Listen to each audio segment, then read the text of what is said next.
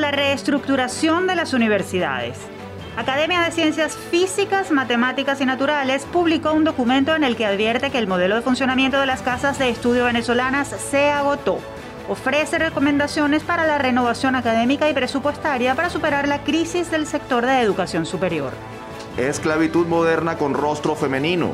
Investigación del Centro de Derechos Humanos de la UCAP revela que la dinámica social y económica del arco minero del Orinoco ha incrementado la explotación laboral, la trata y el abuso contra miles de mujeres y niñas, víctimas principales de mafias y grupos irregulares. Unidos por la UCB. Autoridades de la Universidad Central de Venezuela lanzan campaña y convocan a profesores, empleados, estudiantes y egresados a sumar esfuerzos en pro del mantenimiento de la infraestructura y espacios de esta casa de estudios ante la crisis que afronta. Pasa en el mundo. Perú y Ecuador anuncian medidas que cambiarán el futuro inmediato del sector universitario en esos países. En España, cinco universidades destacan como las mejores según foros. Esto es parte de lo que compartiremos con ustedes durante la próxima hora, así que los invitamos a quedarse con nosotros. Somos Universate, las voces de la Universidad Venezolana.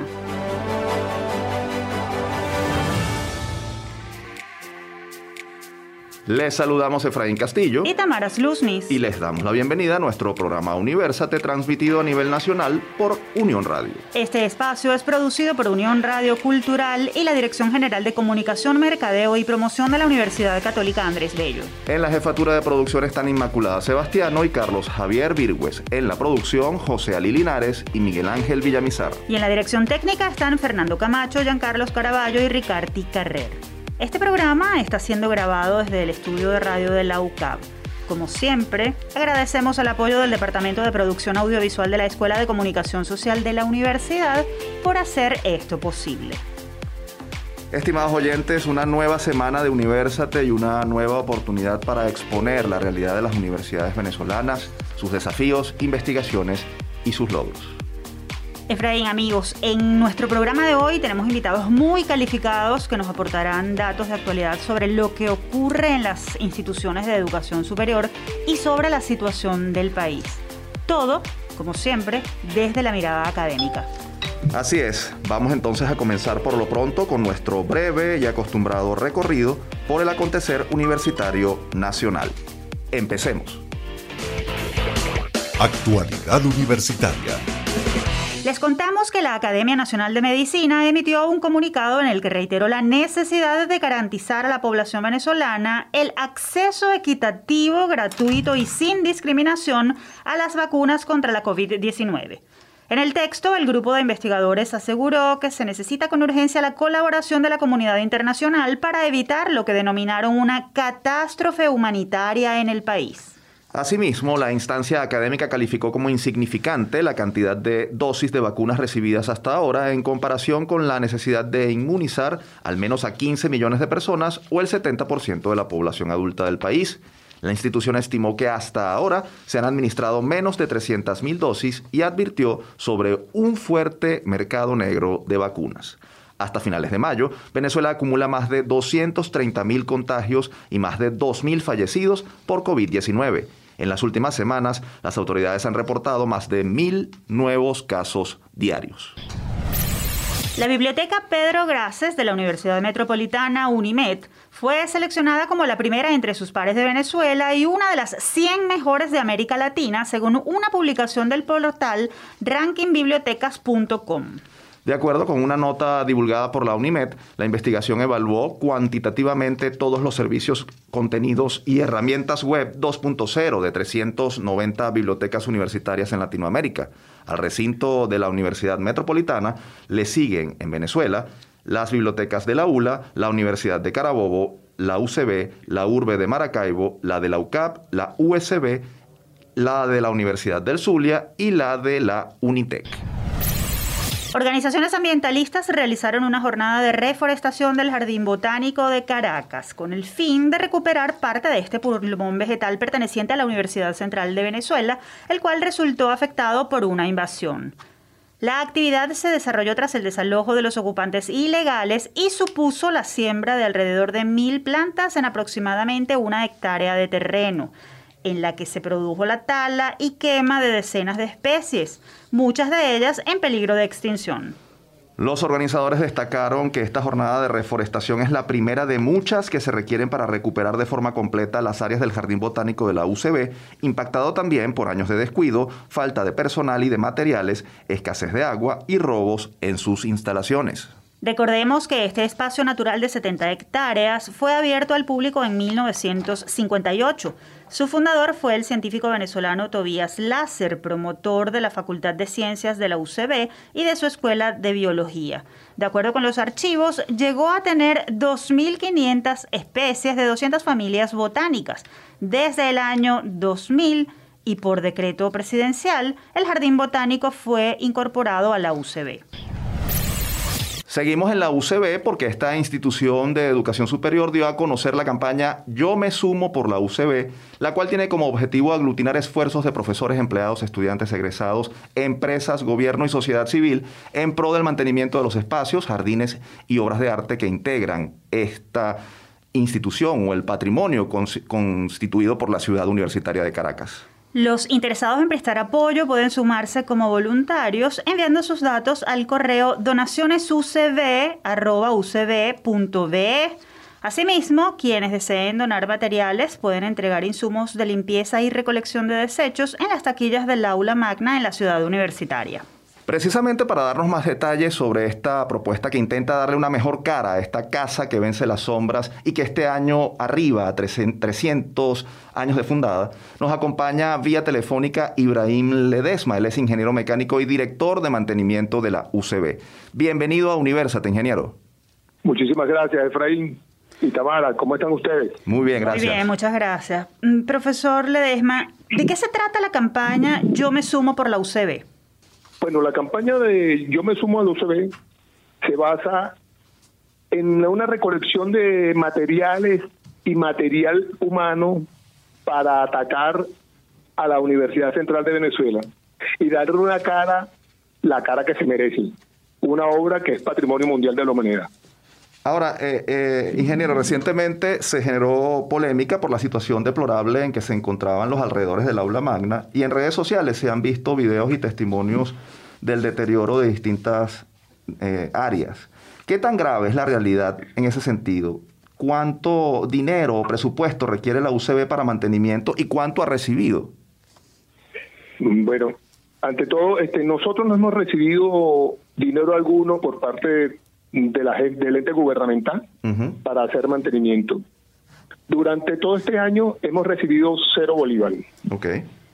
El otro caso que tenemos es que el problema de la pandemia nos ha, creado una serie de inconvenientes. El personal no está asistiendo por razones obvias. Y ahorita contamos aproximadamente con cinco personas, siete personas, pues, para hacerle mantenimiento a toda la universidad. Imagínese, Sí. Entonces, es cuesta arriba hacerle mantenimiento a cualquier instalación sin dinero y sin personal. Profesor, la semana pasada vimos a un grupo de estudiantes que realizaron labores de limpieza y desmalezamiento en algunas áreas. ¿Por qué la comunidad universitaria debe participar en este tipo de actividades colaborativas? ¿Y qué llamado hacen ustedes a la participación de otros miembros de la comunidad UCEVista en este sentido? Primero, nosotros somos una de las tres universidades, cuatro universidades a nivel mundial que somos patrimonio mundial. Toda persona que haya hecho vida en la Universidad Central, no importa si estudió, pero si hizo deporte, ha hecho unos cursos, debería participar en darle la cara que merecemos ver de la Universidad Central. ¿Okay? Los estudiantes están haciendo un trabajo extraordinario. La gente de la Federación de Centro nos ha apoyado con el personal, han estado limpiando diversas zonas de la universidad, aunado a las cinco personas que tengo de mantenimiento. Y les invito a toda la comunidad universitaria que pueda participar aportando siquiera su esfuerzo físico, que es suficiente para nosotros darle la cara que la universidad se merece.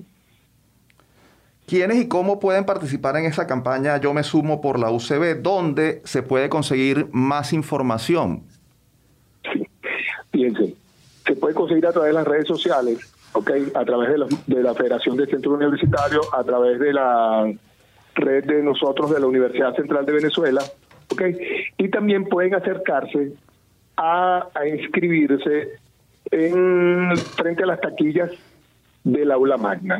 ¿okay? Ahí, ahí, también pueden hacer la donación, por pequeña que sea, no importa. Estamos bienvenidos a recibirlas y así sea un pote de agua, te lo recibimos con mucho gusto. ¿Okay? Lo que queremos es aportar y darle la cara a la universidad que realmente se merece.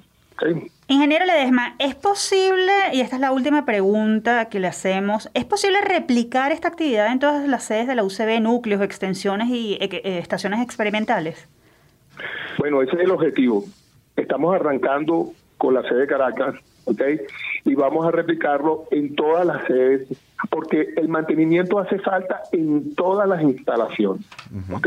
okay. En todas, todas las instalaciones, o sea, todas las instalaciones de Barquisimeto, de Margarita, de Maracay, que tenemos, allá hay gente que está haciendo un trabajo extraordinario también, con las uñas, pero están haciendo un trabajo duro y muy bueno, ¿ok? Ingeniero, nosotros le agradecemos haya eh, aceptado nuestra invitación y por supuesto les deseamos mucho éxito en esta iniciativa. En Universate estamos a la orden para apoyarles. La UCB es la universidad de las universidades venezolanas y 300 años no son poca cosa y tenemos que todos los miembros de las comunidades universitarias del país apoyarles con este tipo de iniciativas. Gracias por acompañarnos. A ustedes, Tamara y Efraín, muchísimas gracias por permitirme comunicarme con su audiencia. Ustedes escuchaban a Ibrahim Ledesma, él es ingeniero mecánico y director de mantenimiento de la Universidad Central de Venezuela.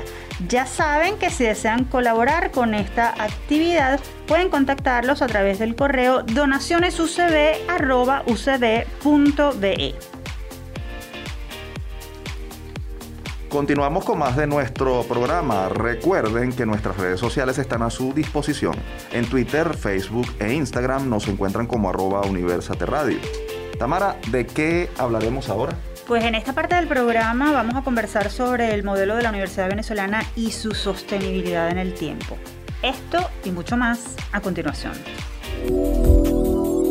Foro Universate. La Academia de Ciencias Físicas, Matemáticas y Naturales ACFIMAN publicó en su página web un documento titulado Universidades Venezolanas, Situación Actual y Propuestas para su Mejoramiento, en el cual revisa de manera crítica lo que ocurre en las instituciones de educación superior y señala que el modelo de universidad que nació en 1958, basado en la sostenibilidad y desarrollo de la institución exclusivamente con fondos del Estado, en el caso de las universidades de gestión pública, y del aporte de los estudiantes por la vía de la matrícula universitaria, en el caso de las universidades de gestión privada, ya no es viable. Entre otros puntos, la ACFIMAN propone revisar los mecanismos de financiamiento, los sistemas de evaluación del personal docente y de investigación, debatir la gobernanza de las instituciones y reestructurar el sistema de admisión de estudiantes para adaptar a las instituciones de educación superior nacionales a la realidad del país y del mundo.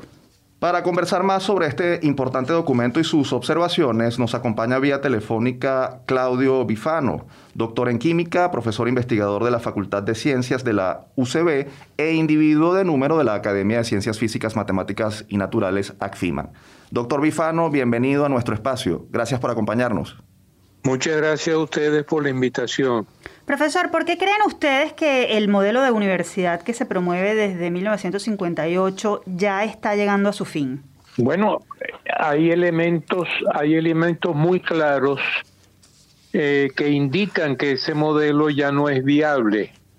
La universidad, las universidades de mayor eh, trascendencia ya no pueden continuar dependiendo exclusivamente de fondos que provienen del erario público, es decir, de presupuestos que provienen del Estado. Además, eso no es una novedad.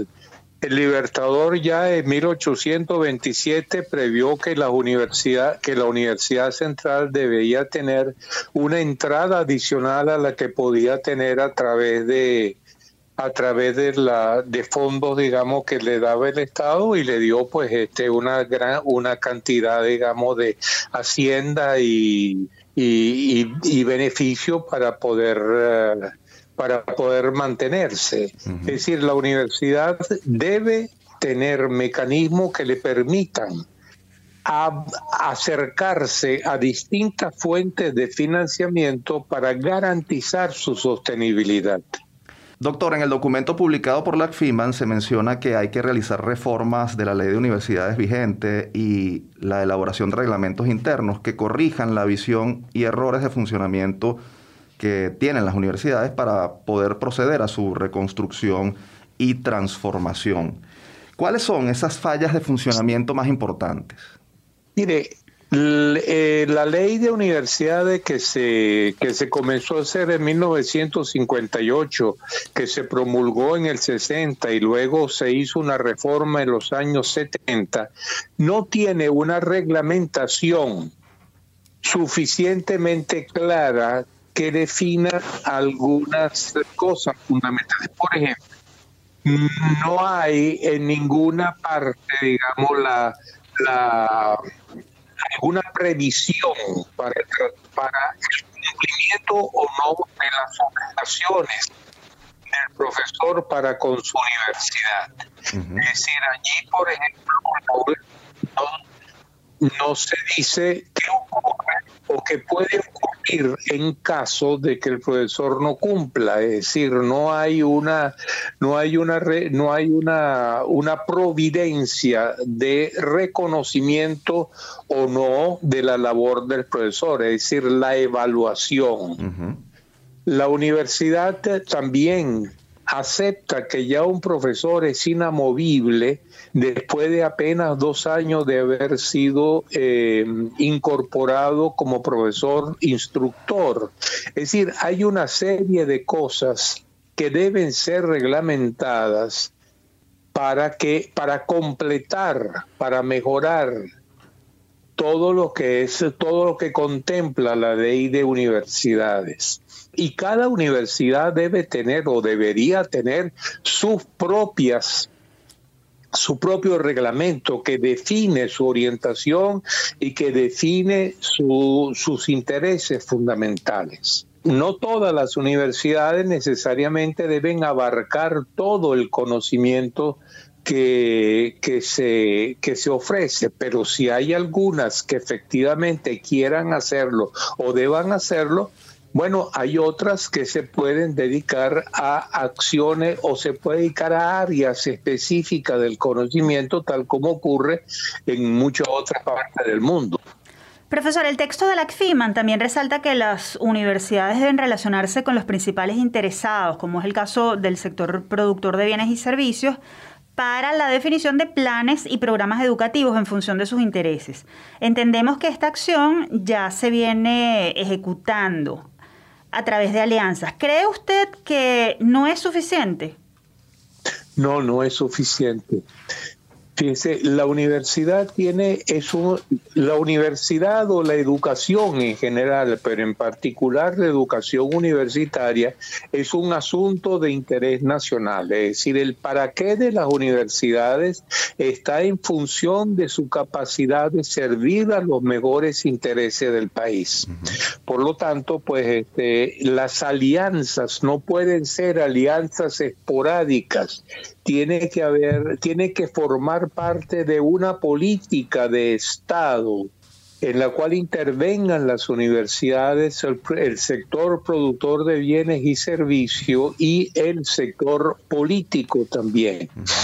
Es decir, una, la universidad o la educación, pero la universidad en particular, porque eso de lo que estamos hablando, es el meollo es el centro del progreso, debe ser vista como el centro del progreso de una nación, porque una nación sin universidades es o con universidades mediocres está condenada a ser un país mediocre. Por lo tanto, la universidad debe servir como una palanca de desarrollo para el país y en este sentido las alianzas no pueden provenir solamente de intereses particulares o de o esporádicos, tiene que ser una política de Estado que la integre al proceso de desarrollo. Doctor, hay un tema muy complejo que es el de la gratuidad en el acceso a las universidades públicas y ustedes en el documento de alguna manera lo, lo mencionan. ¿Creen viable reformular los términos de, de, este tema tomando en consideración que el, el, acceso universal y gratuito ha sido un bastión por generaciones de, de, del Estado respecto a, a, bueno, y además está contemplado así en, en, en la ley, la, la gratuidad? ¿Es posible modificar esta situación? No, mire, este, la gratuidad de la enseñanza es una conquista este, muy importante, uh -huh. una conquista muy importante que debe tratar de mantenerse. Lo que es importante es que no todo, que eh, considerar que aquellos aquella familia, aquellos, uh, aquellos, aquellas personas que pueden aportar para la educación universitaria lo hagan, uh -huh. mientras que aquellos que no estén en condiciones de hacerlo tengan unos recursos provenientes del Estado que le permitan el estudio. Uh -huh. Por ejemplo, una persona que tiene uno o dos hijos en un colegio privado y paga la matrícula del colegio privado, al llegar estos muchachos a la universidad, esta familia que puede, que ha demostrado poder pagar ese, e, ese costo de la educación de sus hijos, ya deja de hacerlo.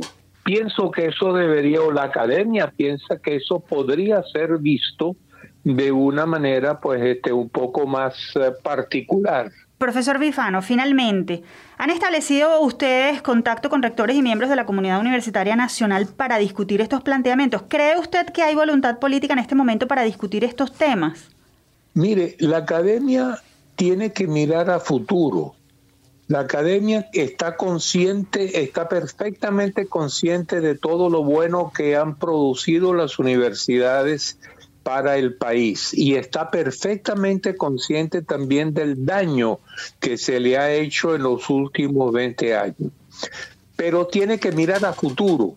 Lo que está proponiendo la academia en este momento es abrir una discusión, uh -huh. no solamente con el sector académico, sino también con todos los interesados en el tema, que conduzca a unos acuerdos que permitan corregir esas, esa, esos procedimientos, revisarlos a la luz de, los, de la actualidad y poder sobre esa base comenzar a estructurar una universidad que sea competitiva realmente a nivel internacional porque sin eso no vamos a poder tener profesores capacitados que son lo fundamental para garantizar la formación de un estudiante y la formación de un profesional y también la formación de un ciudadano que son las que son los objetivos que persigue una universidad. Estamos conscientes que en este momento esto no puede lograrse, uh -huh. no hay condiciones para ello,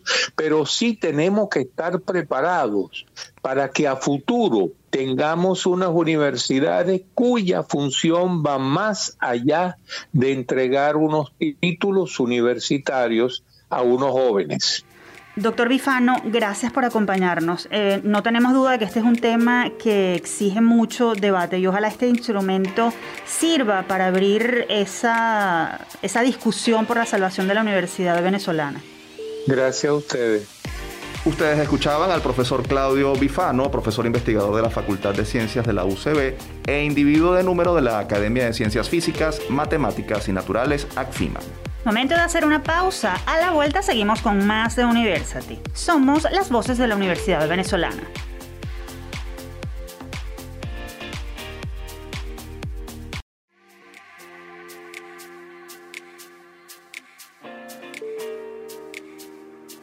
Continuamos con más de Universate, las voces de la Universidad Venezolana. Les recordamos que pueden seguir nuestra transmisión a través de www.unionradio.net. Y en esta parte del programa conversaremos sobre una investigación de la UCAP que revela la vulneración de derechos de la que están siendo víctimas mujeres y niñas en el estado Bolívar como consecuencia de la dinámica socioeconómica en el arco minero del Orinoco. Les invitamos a escuchar a nuestra próxima invitada. El que busca, encuentra.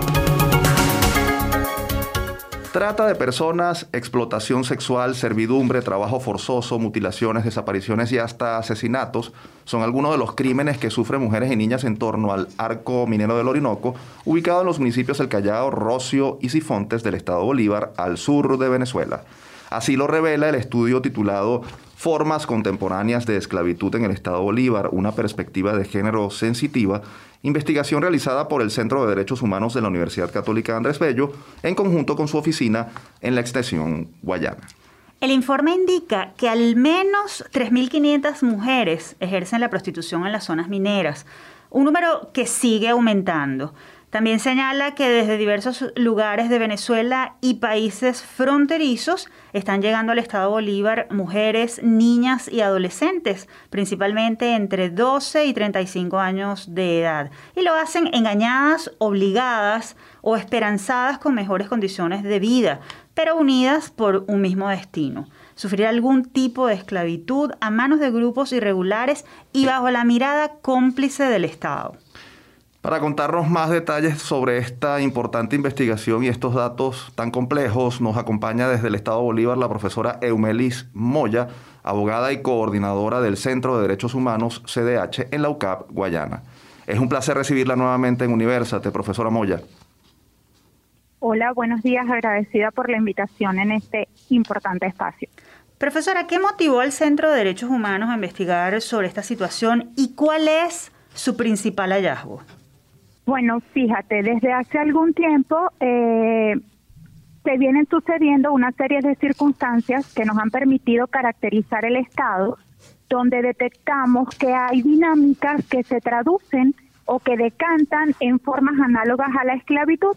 Entonces, en ese sentido, el Centro de Derechos Humanos abre como línea base de investigación aquí en Guayana eh, una línea asociada a la esclavitud moderna que nos permitiera determinar bajo qué circunstancias se producen, en qué número, etcétera, etcétera. Entonces, en ese sentido, eh, a finales del año pasado eh, hemos elaborado un primer informe donde hablamos de cuáles son las formas análogas más eh, predominantes, más constantes, más recurrentes en el Estado Bolívar y logramos precisar que eran la explotación laboral y la explotación sexual. En función de eso, elaboramos un segundo informe sobre explotación laboral y este tercero sobre explotación sexual. Ah, eh, hablando sobre eso, sobre las principales formas de esclavitud contemporánea de las que están siendo víctimas las mujeres y niñas en el Estado Bolívar, ¿por qué son primero las de 12 a 35 años de edad las del grupo más vulnerable y cuáles vienen siendo esas formas de esclavitud moderna que están sufriendo particularmente eh, las mujeres?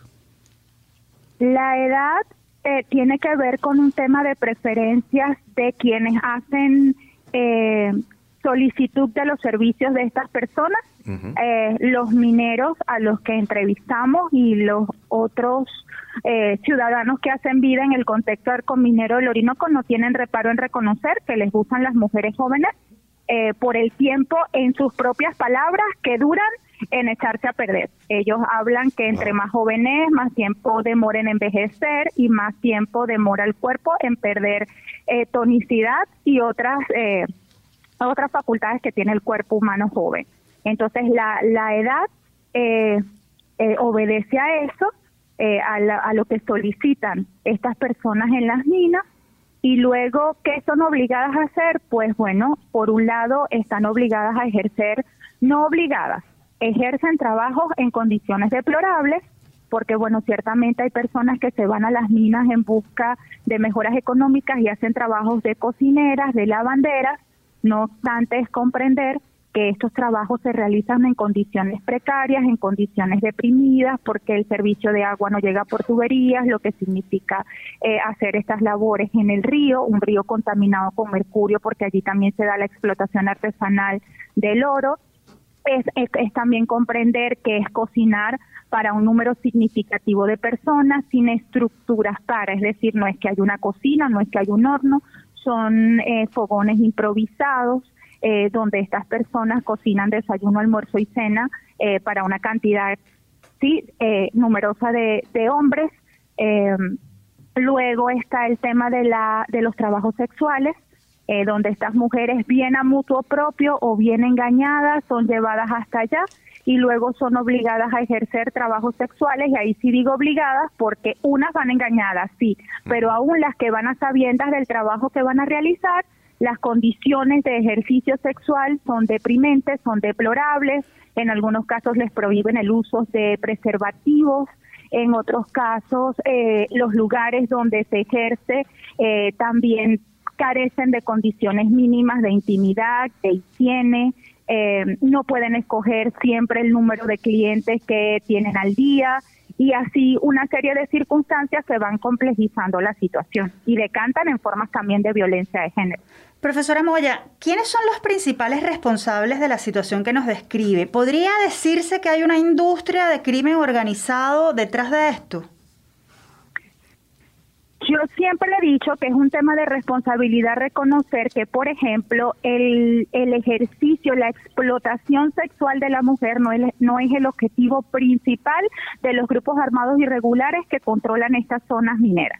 el, el, el objetivo principal de estos grupos es un tema de control de la producción en las minas. No obstante, esa producción se mantiene o pasa por la satisfacción de las necesidades de las personas que trabajan allí, alimentación, comida, calzado y la satisfacción de necesidades sexuales. Entonces, en ese aspecto entran estos grupos armados irregulares a eh, controlar cómo se ejerce ¿sí? el trabajo sexual en las minas. Hay grupos eh, acá en la zona, redes de trata y tráfico de personas que se dedican a la captación de mujeres eh, ofreciéndoles sueldos considerables, mejoras eh, económicas, adquisición de productos como teléfonos, operaciones estéticas y las eh, luego son engañadas y llevadas a otros lugares para la explotación sexual.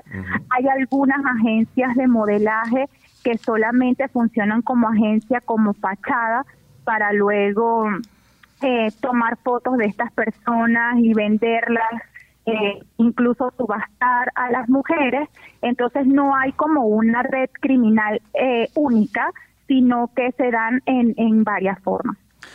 ¿Está haciendo algo el Estado para detener esta situación? ¿Qué papel juegan en todo esto las distintas instituciones sociales y de seguridad del Estado? ¿Están cumpliendo su rol para tratar de evitar esta situación?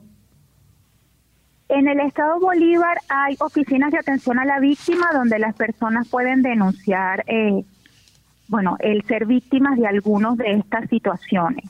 Eh, ciertamente se crearon las fiscalías con competencia expresa en protección de la mujer. No obstante, cuando uno hace eh, acceso a los portales web, no hay cifras oficiales que nos permitan hacer un seguimiento eh, de cuál es el estatus de casos denunciados, de casos procesados, cuáles son el tipo de delitos más frecuentes. Cuando uno va a fiscalía, eh, específicamente las que tienen competencias en protección de la mujer, te dicen eh, que están trabajando, uno puede validar el trabajo, pero tampoco están autorizados para dar eh, mayor información, salvo que lo autorice el fiscal general, que bueno, cuesta un poco más. Los pronunciamientos del fiscal general son a través de su cuenta en Twitter, entonces bueno, a través de allí podemos darle seguimiento a algunos casos. Sin embargo, acá el monitoreo generalmente y las cifras nos las arrojan el trabajo de otras ONGs que hacen vida en la zona y del monitoreo de medios. Yo hacía una, una consideración especial, que es que las personas en condiciones normales pretenden desplazarse desde acá, desde Puerto Ordaz hasta la Sabana, por ejemplo, en un, en un tema, un modo vacacional, tiene que sortear al menos 17 alcabalas, entre las que son de la Guardia Nacional, del CICPC, del DGCIN, del CEBIN, porque hay de todos los órganos de, del, del Estado, Entonces lo que comprendemos es cómo estas redes logran movilizar a estas personas a lo largo y ancho de toda la troncal 10 sin que el Estado pueda este, eh, avisar la ocurrencia de algunos de estos delitos. Eso tendríamos que decir en ese sentido. ¿Habría complicidad? ¿Habría complicidad entonces eh, de estos organismos, de estos, de estos grupos irregulares con organismos gubernamentales? Yo diría que hay un vacío, que hay una omisión, que hay una poca diligencia en el tema de atender y que no pasa solamente por la ocurrencia del delito como tal. Hemos logrado precisar en este contexto entrevistas y, y mapeo de actores claves en el tema que bueno, los funcionarios públicos tienen dificultad para subsumir estos hechos en un determinado delito, entonces cuando hacen las denuncias ellos no logran eh, eh, precisar cuál es el delito que se está presentando, entonces la, la orientación a las personas es errónea y eso lo que genera es una cadena de desinformación y desajuste en lo que es la precisión de los detalles que puedan conformar el delito. Ahora, profesora, más allá de la denuncia y la visibilización de esta realidad que, que ustedes plantean en el informe, ¿Qué acciones se proponen en la investigación para hacer frente a lo que están denunciando? Eh, eh, la, situación pudiera seguir creciendo si no se hace nada. ¿Qué proponen ustedes? yo he notado una especie de decepción en las personas que nos hacen esa pregunta cuando uno da la respuesta. Pero lo primero que hay que hacer en estos casos es un tema de educación, de sensibilización. Hay que acercar a las personas cómo se está dando el delito, cuáles son las características que, que giran en torno, que se circunscriben a estos flagelos para que estos puedan ir determinando, asociando el que puedan estar siendo víctimas o no de esto. Hay que formar a los funcionarios asociados a la trata, a la denuncia y al procesamiento de estos delitos para que puedan dar respuestas mucho más asertivas. Hay un tema que es mucho más difícil eh, de trabajar, que es el tema de las condiciones sociales, porque eh, en todas y cada una de las entrevistas que hemos realizado hay un factor común que es el tema de la precariedad económica, eh, de la dificultad para el acceso al alimento, a los servicios públicos que hacen que las personas, inspirados en la búsqueda de mejoras de condiciones de vida, entonces, eh, bueno, se embarquen en este tema de trabajos soñados que luego no son, o incluso a sabiendas de lo que van a hacer como una alternativa a. Profesor, el informe se enfoca en el Estado Bolívar y los municipios relacionados al arco minero. ¿Esta situación se repite en otros municipios del Estado o en otras entidades como Monagas, del Tamacuro, Amazonas? Sí, absolutamente. O sea, el, el informe refiere a que es una situación cierta en Venezuela, a que es un flagelo que está afectando a todos los estados, Hemos hecho énfasis en, en el Estado Bolívar, uno, porque la oficina está acá y en el arco minero es mucho más perceptible, eh, mucho más fácil de caracterizar, de identificar que en otros. Eh, entendiendo que posee elementos comunes con lo que sucede en otros estados, salvo por el tema de los campamentos mineros, pero las formas de captación, el perfil de las víctimas, el perfil de los de los victimarios, las rutas de traslado, de retención, o sea, origen, tránsito y destino son los mismos, entonces lo que hemos hecho es, insisto, no descubrir el agua tibia, eh, pero sí ponerle rostro y voz a esas situaciones que pareciera ser un secreto a voces en el país. Finalmente, profesora, porque se nos agotó el tiempo, ¿dónde pueden los interesados conseguir más información sobre este informe? ¿En dónde se puede leer y descargar para, para conseguir datos? El, el informe está colgado en la página web de la UCAP, eh, específicamente en el Centro de Derechos Humanos. Eh, está en PDF descargable y hay algunos medios también que han hecho eh, reseñas y entonces en la red apenas se pone formas de esclavitud contemporánea con una perspectiva genero-sensitiva, aparece el informe. Profesora Moya, muchísimas gracias por su importante aporte. Los datos que ha compartido con nosotros y con nuestra audiencia deben movilizarnos como sociedad para que esta situación no siga ocurriendo. Agradecida por el espacio y la oportunidad de socializar información que nos va a beneficiar a todos en la mitigación de este tipo de delitos. Escuchábamos a la profesora Eumelis Moyagoite, abogada y coordinadora del Centro de Derechos Humanos de la UCAP en Guayana, quien nos habló de los resultados del informe Formas Contemporáneas de Esclavitud en el Estado Bolívar, una perspectiva de género sensitiva realizado por esta dependencia. La página es cdh.ucap.edu.ve. Allí pueden conseguir el informe. Nosotros seguimos con más de Universate las voces de la Universidad Venezolana. Les recordamos que si desean dar a conocer su investigación, proyecto, iniciativa o logro, pueden escribirnos a arroba Universate Radio en redes sociales o al correo produccionuniversate.gmail.com. ¿Y ahora qué nos toca, Efraín? Pues nos toca poner la lupa en lo que está ocurriendo en el ámbito universitario, pero fuera de nuestro país. Así que demos a los oyentes un breve paseo más allá de nuestras fronteras en nuestra próxima sección. El mundo gira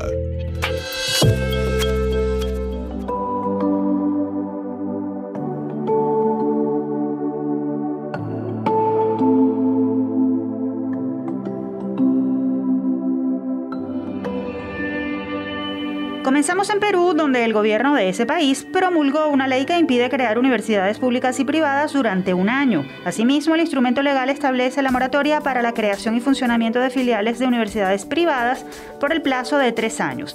Sin embargo, las universidades públicas autorizadas sí podrán solicitar licenciamiento de filiales. La ley entró en vigencia tras el fin de la primera etapa de una reforma universitaria que comenzó en 2015 y a través de la cual la Superintendencia Nacional de Educación Superior de Perú, SUNEDU, le quitó la licencia por problemas de calidad a 50 casas de estudio, 47 privadas y 3 públicas, de un total de 147 que funcionaban en el país sudamericano. Unos 232 mil estudiantes se han visto afectados con la medida.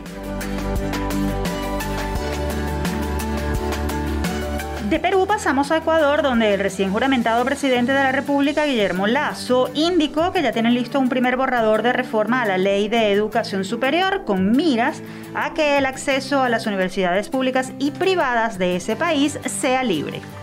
Necesitamos universidades libres para que nuestros jóvenes ecuatorianos no sigan sufriendo una violación a su libertad individual, que ellos puedan estudiar lo que ellos quieran estudiar, no lo que les diga el gobierno. Si los padres no se atreven a decirles a los hijos lo que tienen que estudiar, mucho menos lo puede hacer un gobierno. Esto lo sostuvo el primer mandatario ecuatoriano. Lazo lamentó que de 290.000 jóvenes que se gradúan de bachilleres cada año, solo 90.000 accedan a los cupos en los centros superiores, puesto que ese es el tope de la oferta a escala nacional. El mandatario prevé reunirse con los 73 rectores de las universidades públicas y privadas para analizar y llegar a consensos sobre este instrumento jurídico.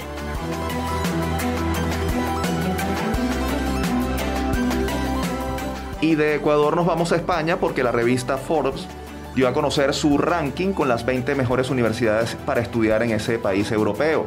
La lista no distingue entre entidades públicas y privadas y está encabezada por una institución clásica, la Universidad de Navarra. Según Forbes, la universidad privada destaca por la preparación para la vida laboral.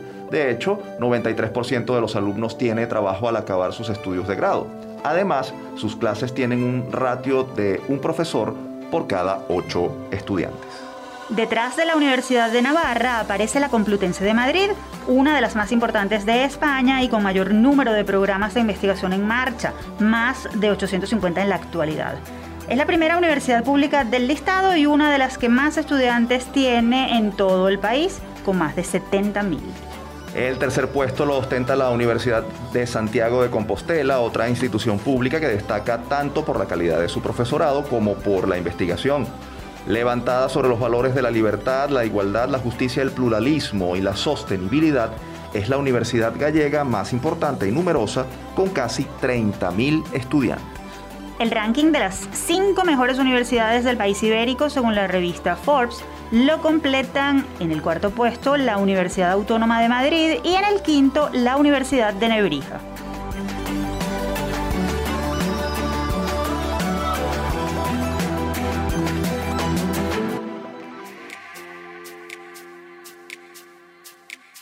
Por cierto, Tamara, la Universidad Nebrija posee un importante convenio con la UCAP, gracias al cual estudiantes de pre y posgrado de la Universidad Venezolana pueden validar sus títulos de derecho en esa institución y ejercer en España. ¿Qué tal? Lo que queda claro, Efraín, con las informaciones que hemos compartido respecto a lo que pasa fuera de nuestras fronteras, es lo importante que es evaluar y garantizar la calidad académica de las universidades. A fin de cuentas, de su excelencia depende la producción de conocimiento, investigaciones y graduación de profesionales para el desarrollo de la sociedad. Así es, Tamara. Por cierto, nos estamos acercando casi al final del programa, pero antes vamos a compartir con nuestros oyentes una nueva píldora de autocuidado, esos consejos de bienestar y salud mental ofrecidos por expertos de la Unidad de Psicología Padre Luis Azagra de la UCAP. Escuchemos. Estamos en tiempos difíciles. Por eso te traemos las píldoras de autocuidado. Unos micros de la Unidad de Psicología Padre Luis Azagra, de la Universidad Católica Andrés Bello, con la doctora Nora Pacheco y el psicólogo David Sofer. En estas píldoras de autocuidado te daremos información actualizada sobre las formas de potenciar tu sensación de bienestar porque en estos tiempos las dificultades crecen, pero también lo pueden hacer las soluciones. En esta píldora de autocuidado estaremos hablando sobre el manejo de la información, pues resulta que hoy en día, y sobre todo en este momento de pandemia, mantenernos informados sobre lo que acontece en el país y a nivel mundial se ha vuelto algo de gran importancia. Pero, ¿cuándo el acceso a la información puede volverse un problema? Querer estar siempre informado puede aumentar significativamente tus niveles de estrés y ansiedad, pues las noticias no siempre son agradables y tranquilizantes. Existen otras realidades que nos muestran lo preocupante que puede ser una situación, y recibir una sobredosis de esta información, que en ocasiones puede ser falsa, tarde o temprano nos va a afectar gravemente. Incluso estos efectos negativos pueden aparecer sin darnos cuenta, pues al estar más alarmados, la tendencia natural será querer obtener más información para calmar nuestra angustia. Pero esta práctica puede ser también el resultado de un estado previo de ansiedad. Por esta razón, a continuación te dejamos algunas recomendaciones. Primero, mantén un acceso racional a la información. Esto significa evita exponerte a programas noticiosos que pudieran generar un pánico irracional. Hay que buscar siempre los hechos concretos y evitar el exceso de suposiciones. Segundo, debemos tener horarios para escuchar noticias. Por lo menos una o dos horas al día es suficiente. Pero si te sientes demasiado preocupado y ansioso, descansa de escuchar noticias por algunos días hasta que te sientas mejor. Por último, selecciona las fuentes de información más confiables y menos parcializadas y trata de establecer límites o evitar que tus conocidos te bombardeen con noticias alarmantes que escucharon de rumores o fuentes poco confiables. Y de igual manera, trata de no ser tú quien repite estas noticias alarmantes. Mantente atento a nuestras próximas píldoras de autocuidado. Y si necesitas ayuda o alguna orientación, estamos a tu orden en la unidad de psicología Padre Luis Azagra de la UCAP. Nos puedes contactar a través de upla.clinica.gmail.com. Te esperamos en una próxima píldora. Efraín, importantísimo este consejo. No podemos ser víctimas de la infoxicación o intoxicación por exceso de consumo de noticias. La salud mental también exige relajarnos y compartir con nuestros seres queridos. Como dicen por allí, todo tiene su tiempo.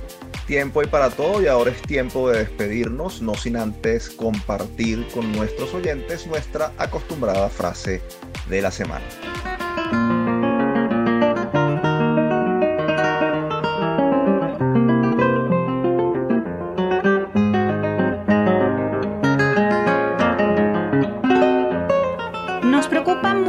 El práctico desmontaje de la educación pública a todos los niveles que viene ocurriendo. Estamos destruyendo lo que puede ser en verdad la factoría de las nuevas mentalidades requeridas para encarar con éxito el periodo de economía postpetrolera. La clausura enmascarada de las universidades públicas autónomas constituye uno de los crímenes más graves que ha cometido el gobierno. Lo dijo en una entrevista en el año 2020 el ingeniero Arnoldo José Gabaldón, primer ministro del Ambiente de Venezuela, profesor universitario e individuo de número de la Academia de Ingeniería. Esto a propósito de la necesidad de conseguir una ruta común de reconstrucción de Venezuela a partir de la educación y la promoción de la productividad con visión de sostenibilidad. Un mensaje, por cierto, más vigente que nunca.